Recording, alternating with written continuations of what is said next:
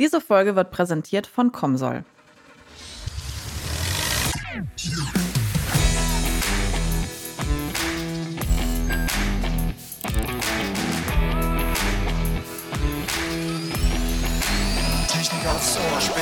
Hallo und herzlich willkommen zu einer neuen Folge von Technik aufs Ohr Spezial.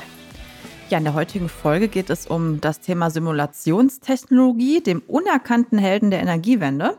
Denn all das läuft im Hintergrund ab und das wissen wahrscheinlich nicht so viele. Das möchten wir deswegen heute in den Vordergrund holen und mit Philipp Oberdorfer von Comsol darüber sprechen. Ganz genau. Und Philipp Oberdorfer ist im technischen Marketing des Softwareunternehmens Comsol tätig und hat einen Doktortitel in Physik. Seine große Leidenschaft ist die Multiphysik-Simulation, die er als entscheidendes Werkzeug für die erfolgreiche Umsetzung der Energiewende sieht. Herzlich willkommen, lieber Philipp. Ja, hallo und vielen Dank, äh, Sarah und Marco. Gerne. Ja, bevor wir jetzt das ganze Thema Energiewende aufmachen, möchten wir erstmal von dir erfahren, was ist eigentlich Simulationstechnologie und dass du uns mal den Begriff ein bisschen erklärst. Ja, gerne. Ähm, also Simulationstechnologie äh, ist im Grunde genommen so eine Art äh, digitales Labor, so könnte man sich das vorstellen. Also stellt euch vor, ihr könntet komplexe physikalische Systeme oder Prozesse in einem Computermodell nachbilden und dann die verschiedensten Szenarien durchspielen, ohne tatsächlich physische Experimente durchführen zu müssen. Und man kann sich schon vorstellen, das spart nicht nur Zeit und Ressourcen, sondern ermöglicht auch Einsichten, die im realen Experiment schwer zu gewinnen wären. Ähm, Beispiel zum Beispiel Batterietechnik. Ne? Also ähm, man möchte, wenn man an neuen Batter Batterietechnologien arbeitet, neu entwickeln möchte, da möchte man Erkenntnisse über das Innenleben einer Batterie während des Ladens und Entladens gewinnen. Und in einem realen Experiment ist es extrem schwierig, die Vorgänge im Inneren einer Batterie in Echtzeit zu beobachten, ohne die Batterie selbst zu zerstören oder ihre Funktion zu beeinträchtigen. Und in einer Simulation kann man problemlos Dinge wie Temperaturverteilung, Ionenfluss, elektrochemische Reaktionen auf mikroskopischer Ebene und so weiter modellieren.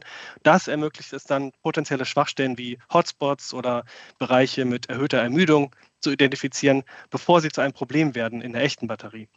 Gleichzeitig kann man äh, direkt schon im Entwicklungsprozess Optimierung äh, machen. Man kann also äh, die Batterie zu einer besseren Batterie machen, indem man halt Parameter ändert und das Ganze mit Simulation durchspielt. Und diese Art von Einblick ist im realen Experiment tatsächlich oft nur sehr schwer oder halt auch gar nicht zu erlangen.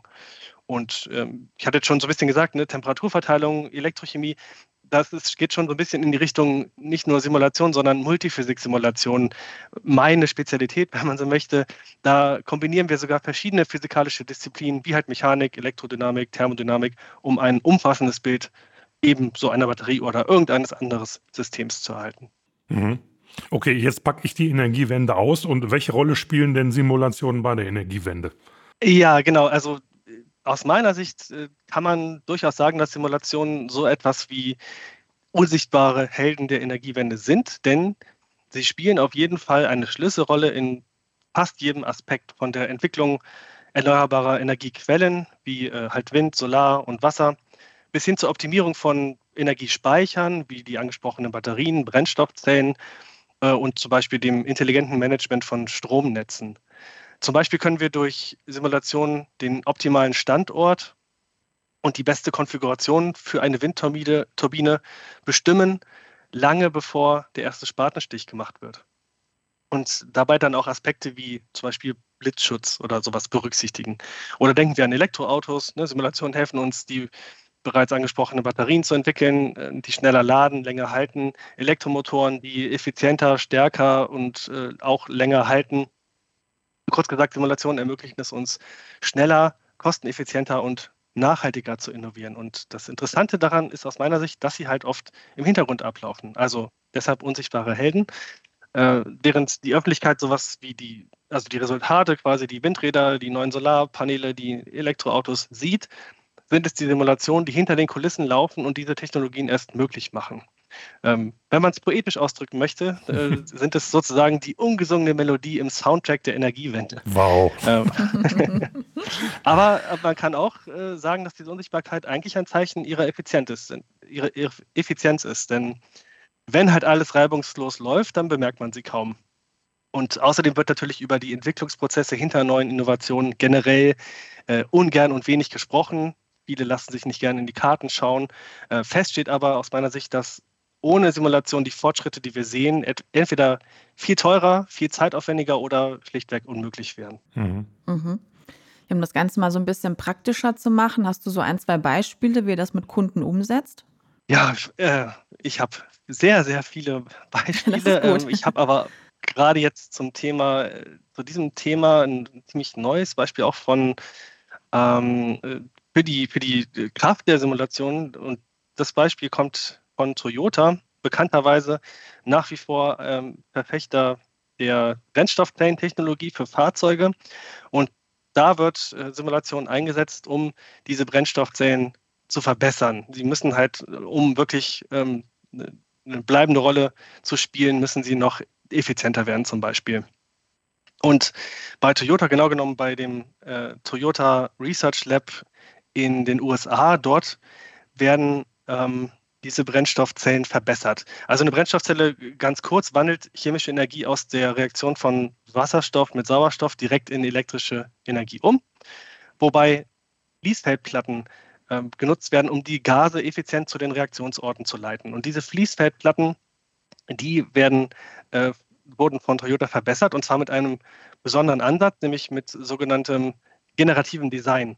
Das heißt, es wird zunächst ein gewünschtes Ergebnis definiert, das sollen diese Platten können, wie gut sollen sie sein.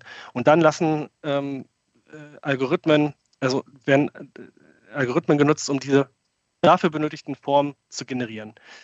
Ähm, diese Formen, diese Fließfeldplatten, diese Ergebnisse, man kann sich das vorstellen, das sind halt so, so Platten, auf denen so kleine Kanäle eingelassen sind und die Ergebnisse, die durch so einen simulationsgestützten generativen Designvorgang herauskommen, die sehen nicht so aus, wie man sie sich selber, glaube ich, äh, äh, ausmalen würde. Also man kann es ein bisschen vergleichen. Die sehen so ein bisschen aus wie sehr große Aufnahmen von Fingerabdrücken. Da sind so lauter kleine äh, Kanäle und, und, und, dann wieder so, so, so eine kleine, so ein Kanal endet wieder irgendwo und es wird sehr, sehr komplexes Design. Garantiert nicht, wo man so drauf kommen würde, wenn man sich überlegt, wie soll dieses, diese Platte aussehen.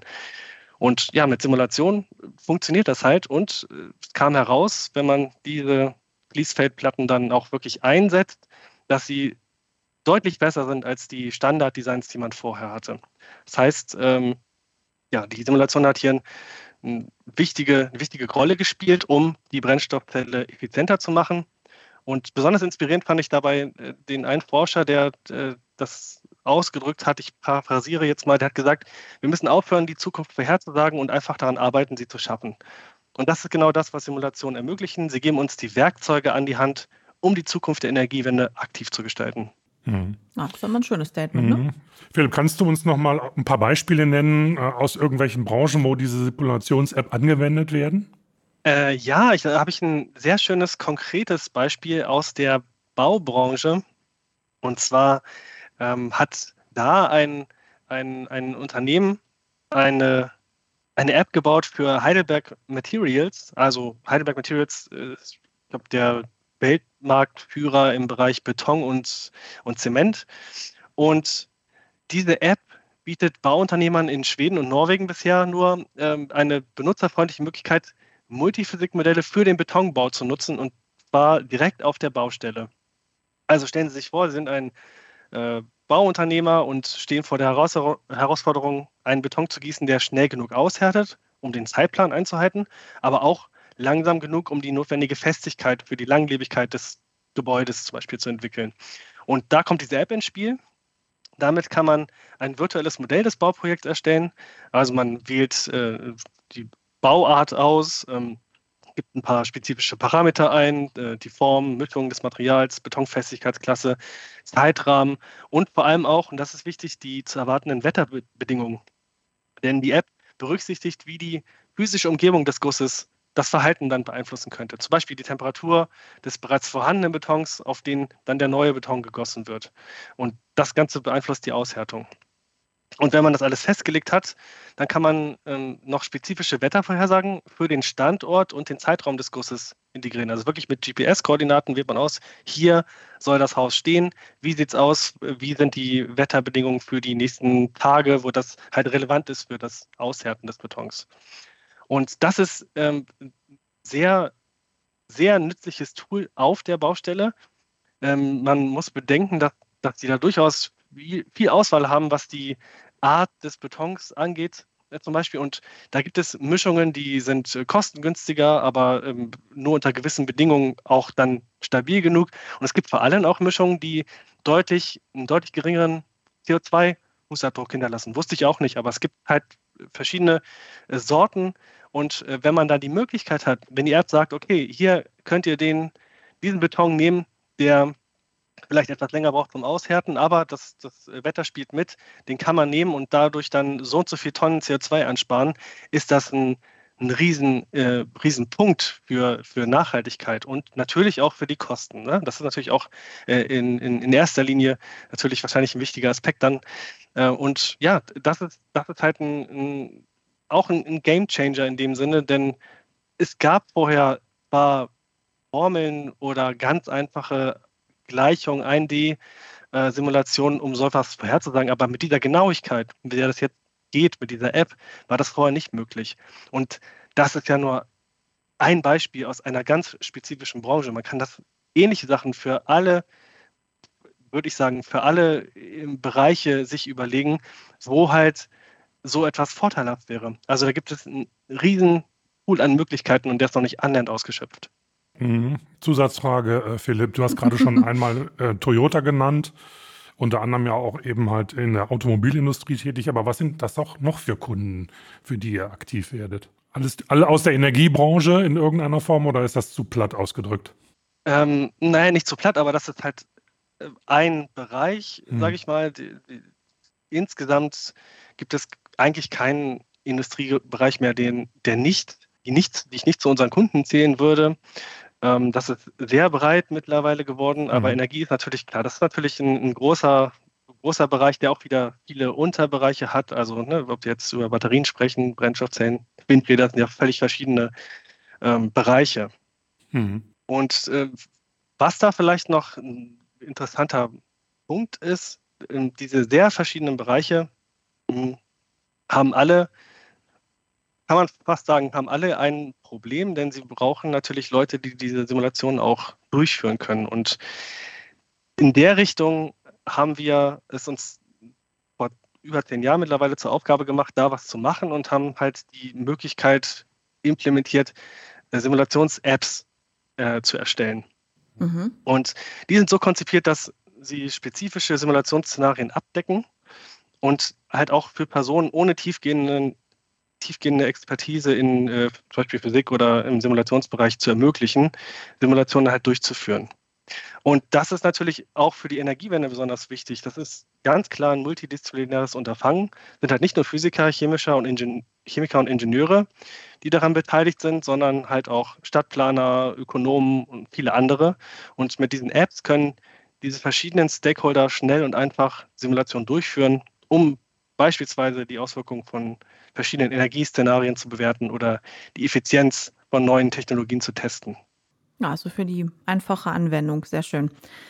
Ähm, dann würde ich jetzt mal so ein bisschen auf das Berufsprofil zu sprechen kommen. Also wie kann man sich so einen Job vorstellen, wenn man Simulationstechnologie betreibt? Welchen Background sollte man da haben? Welche Skills? Und ja, was, wie kann man sich so einen Tag da vorstellen? Ja, so, so multidisziplinär wie ähm, wie die Anwendungen sind, so äh, würde ich auch die Arbeit mit Simulationstechnologie beschreiben. Einmal ähm, natürlich, was die Branche angeht, ne, in allen Branchen, wie gesagt, vertreten, aber auch die Berufsbilder. Also man kann, ähm, man kann mit Simulationen arbeiten als Simulationsingenieur, äh, Ingenieurin natürlich, also ähm, Produktentwicklung und Prozessoptimierung durchführen. Ähm, Forschungs- und Entwicklungsingenieure setzen Simulationen ebenfalls ein, um neue Produkte oder Materialien zu entwickeln. Äh, Produktdesigner, um ne, Effizienz zu verbessern, Effizienz von Designs, äh, Prozessingenieure und so weiter. Also das, das Spektrum ist sehr breit und ähm, übrigens auch ein, ein Punkt, der sehr wichtig ist in dem Zusammenhang, dass selbst wenn man jetzt nicht sich in seinem, in seinem Studium oder in der Ausbildung dafür entscheidet, mit Simulationstechnologie zu arbeiten, sollte man den, diesen Aspekt vielleicht irgendwie trotzdem mit einbeziehen, denn es gibt auf jeden Fall eine sehr, sehr hohe, eine sehr, sehr hohe Nachfrage nach Leuten, die das können, die damit Erfahrung haben, die damit arbeiten können. Und das wird garantiert nicht weniger, es wird mehr werden. Hm. Das verleitet mich natürlich zu der Frage, wie das bei euch mit dem Fachkräftemangel aussieht. Wir haben ja diese Diskussion hier in Deutschland seit, ja, seit Jahren eigentlich und die Situation äh, verschlimmert sich eher, als sie sich verbessert. Äh, ich denke mal, das ist für euch auch ein Problem. Wie sieht es denn da bei euch aus? Ja, wir merken das selber, wenn wir, wenn wir Mitarbeiter suchen. Und das merken aber auch vor allem unsere Kunden. Äh, es gibt zum Beispiel, äh, wir haben das Beispiel Batterien haben wir jetzt schon ein paar Mal gehabt. Es gibt praktisch keine Batteriemodellierungsexpertinnen oder Experten auf dem Markt. Ähm, das habe ich nicht ich, nicht ich festgestellt, sondern das ähm, hat ein Teilnehmer auf einer Podiumsdiskussion gesagt, auf der Comsor-Konferenz, also Ende Oktober hatten wir diese Comsor-Konferenz in München. Ich hatte die Ehre, da als Programmverantwortlicher äh, sich mit auszurichten. Und wie gesagt, auf dieser Podiumsdiskussion ähm, ging es um das Thema äh, Simulation als treibende Kraft für die Elektromobilität und wie gesagt, einer der Teilnehmer, einer von einem der weltweit führenden Technologiedienstleister in der Automobilbranche, der hat das, der hat das gesagt. Er hat gesagt, sie brauchen Batteriemodellierungsexpertinnen, sie finden keine. Und er hat außerdem gesagt, er ist noch weitergegangen, hat gesagt, ähm, dass das Problem ist, dieser Simulationsaspekt, sie, sie müssen jetzt halt Leute einstellen, die das noch, noch nicht können und müssen sie dann quasi selber nachqualifizieren, was unglaublich viel Zeit und Geld kostet. Und er, er bemängelt auch, dass, ähm, dass man das heutzutage Abschlüsse machen kann, ohne jemals äh, mit Simulationen in Kontakt gekommen mhm. zu sein, also technische Abschlüsse. Ähm, seine Worte jetzt, ne? Also, mhm. äh, und ich kann das verstehen. Ähm, das, das ist, ist etwas, was der, der Bedarf ist ganz klar da. Ähm, aber es gibt nicht genug Leute, die das machen. Es gibt sehr viele sehr spezialisierte äh, Abgänger, die halt für einen Fachbereich sehr hoch qualifiziert sind und sehr detailliertes Wissen haben, aber es fehlt so ein bisschen die Breite und diese Breite muss dann auch Simulationen einschließen. Mhm. Ähm, und, und der Bedarf ist da, ganz klar. Okay. Gibt es diesen Engpass nur hier in Deutschland oder weißt du, ob es in, ich sag mal, in Nachbarländern oder in Europa oder wie auch immer genauso aussieht? Ähm, sie, sie, also auf dieser Podiumsdiskussion waren Teilnehmer aus äh, halt der aus Deutschland, äh, dann aus Frankreich, aus Schweden, ähm, aus Frankreich, Schweden und äh, aus dem ähm, Vereinigten Königreich und die haben das, das der Ton war, okay. der O-Ton war über der gleiche. Ja. Mhm. ja äh, okay. in Vereinigten Königreich vielleicht noch schlimmer, weil mhm. sie jetzt noch durch, durch die vergangenen politischen Entscheidungen ja. ein noch größeres Problem haben, an Leute zu kommen. Mhm. Ja. Okay. Ja, das klingt ja vielversprechend, ne? Nicht viel. Also, ja, ja, das war jetzt auch äh, ein bisschen ironisch gemeint. Ach so. Hat man, glaube ich, Naja, also vielleicht für, für, die, für die Zuhörerinnen und Zuhörer, die, die äh, überlegen, was, was sie machen sollen. Also mhm. kein Geheimtipp mehr, aber ein sehr guter, ich glaube, ein sehr guter Rat ist, wenn man da irgendwie Lust drauf hat, sich damit zu beschäftigen, ist eine sehr gute Idee. Man wird auf jeden Fall äh, was finden in dem Bereich, sage ich mal. Das, das ist ganz klar. Also gerade Batterietechnik ist ja auch ein Riesenthema ja, hier bei total. uns. Ne? Wir schaffen ja diese Energiewende nee. und Mobilitätswende nur mit grünen ja. Batterien. Richtig. Die muss aber irgendeiner mal entwickeln. Ne? Naja, gut. Okay. Ja, und vor allem, vor allem, müssen wir mithalten mit der mhm, Entwicklungsgeschwindigkeit. und ne, wie ich gerade gesagt habe, also Simulation ist, ist, das ist gar keine Frage mehr. Das ist das Mittel, um schnell, effizient zu entwickeln. Und wir müssen, genau, um da mitzuhalten, müssen wir mitentwickeln. Und wir müssen so mitentwickeln. Da stellt sich natürlich äh, nicht mehr die Frage, warum dich Simulation so fasziniert. Du hast es ja gerade schon mal gesagt, aber vielleicht kannst du das noch ein bisschen vertiefen. Also die Faszination hat angefangen, glaube ich, als ich äh, an dieser Multiphysik-Simulation insbesondere als ich äh, mein, mein erstes COMSOL-Modell geöffnet oder aufgesetzt habe. Vorher hatte ich mit, mit Fortran-Code äh, an, an globalen Luftzirkulationsmodellen gearbeitet. Also auch sehr spannendes Thema, aber halt auch sehr, sehr eng und, und äh, eingeschränkt. Und mit, mit COMSOL in der Hand konnte ich plötzlich gefühlt alles machen. Ich konnte Mikrowellenherde simulieren, Tsunamis, Rohr, Rohrströmungen, was mir halt gerade so einfiel. Und da ab dem Moment wusste ich, dass das, äh, dass das meine Zukunft ist. Und ähm, das Schöne ist, dass das halt immer so weitergeht. Ne? Also ich meinen knapp zehn Jahren bei Comso ist so viel passiert. Die ganze Thematik mit diesen Simulations-Apps ist aufgekommen und entstanden. Und auf der Comso-Konferenz habe ich gesehen, was für unglaublich schlaue und innovative Dinge unsere Anwender mit der Software machen. Das ist wirklich faszinierend. Und was ich halt auch faszinierend finde, ist, dass es halt auch immer weitergeht. Ne? Also jetzt mit der neuen Version 6.2 von Comsol, äh, die jetzt äh, erschienen ist, gibt es ein wirklich bahnbrechendes neues Feature. Man kann jetzt nämlich ähm, über das Trainieren neuronaler Netzwerke sogenannte Surrogate Models erstellen aus den bestehenden Modellen. Und diese Modelle liefern die volle Lösung eines Simulationsmodells im Bruchteil einer Sekunde, also praktisch in Echtzeit. Das ist unglaubliche Bedeutung für digitale Zwillinge. Für alles, was halt schnell exakte Ergebnisse liefern muss, ist das ein, ich würde wirklich sagen, ein Game Changer. Und ich bin sehr gespannt darauf, äh, was daraus dann entsteht, entsteht an, neuen, äh, an neuen Entwicklungen. Das wird super spannend in den nächsten Jahren. Mhm. Ja, die Begeisterung hört man auf jeden Fall raus. Sehr schön zuzuhören. Ja, jetzt hast du ja schon viel berichtet, was die Technologie alles kann und was sich so weiterentwickelt hat. Aber gibt es auch noch Grenzen oder wo du jetzt auch selber sagst, da müsste vielleicht Simulation auch noch hinkommen oder es gibt noch Entwicklungspotenzial? Ja, also äh, Grenzen ähm, sind natürlich auch vielfältig. Ne? Es hängt aber immer von den verschiedenen Faktoren ab. Komplexität der zu simulierenden Systeme, Verfügbarkeit und Genauigkeit von Daten, Rechenleistung, äh, Entwicklung und Validierung der Simulationsmodelle. Das sind alles so, so typische Grenzen, auf die man stößt.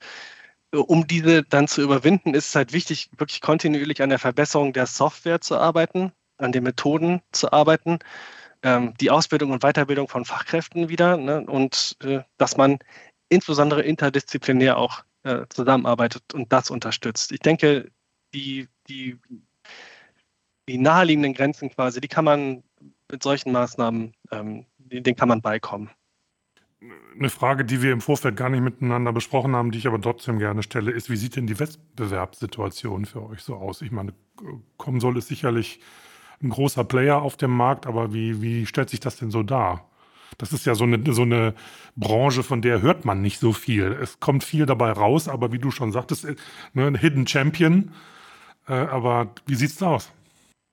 Ja, so ein, so, ein, äh, so, ein, so ein ganz großer Player sind wir tatsächlich gar nicht, also jedenfalls nicht der größte.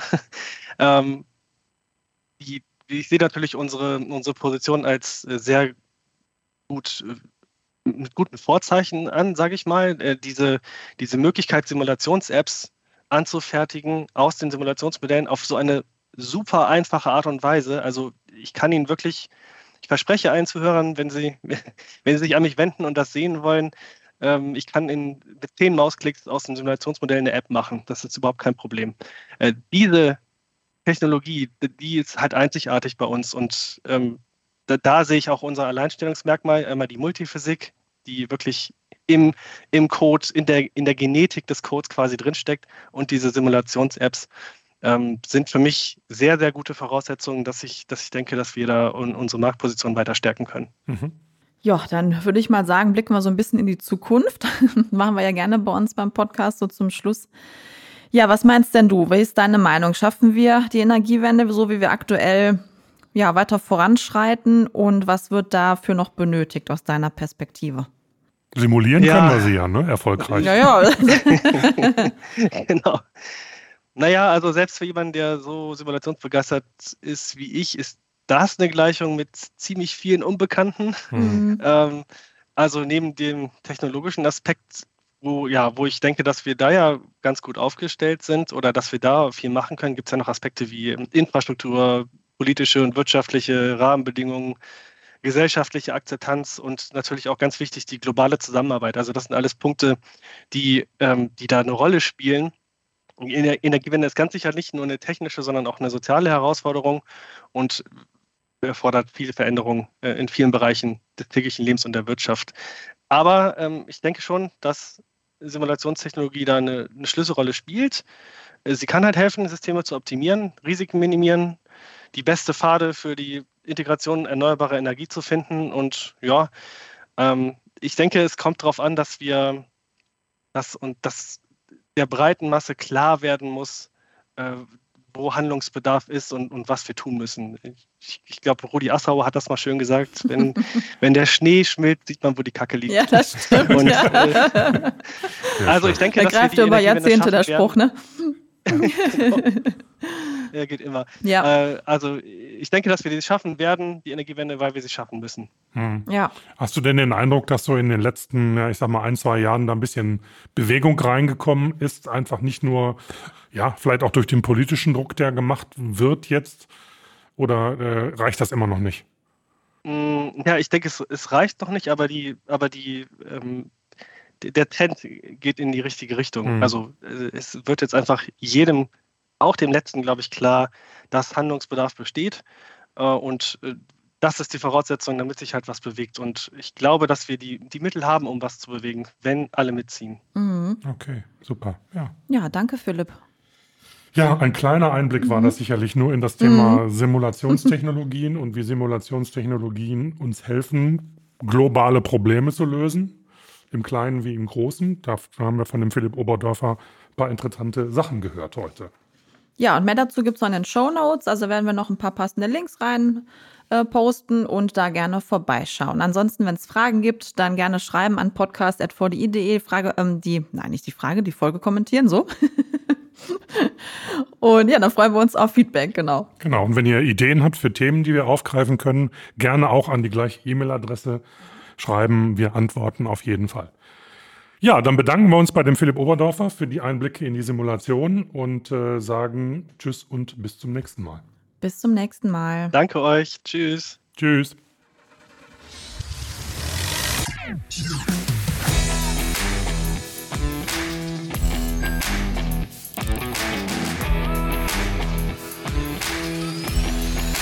Technik aufs Ohr Spezial.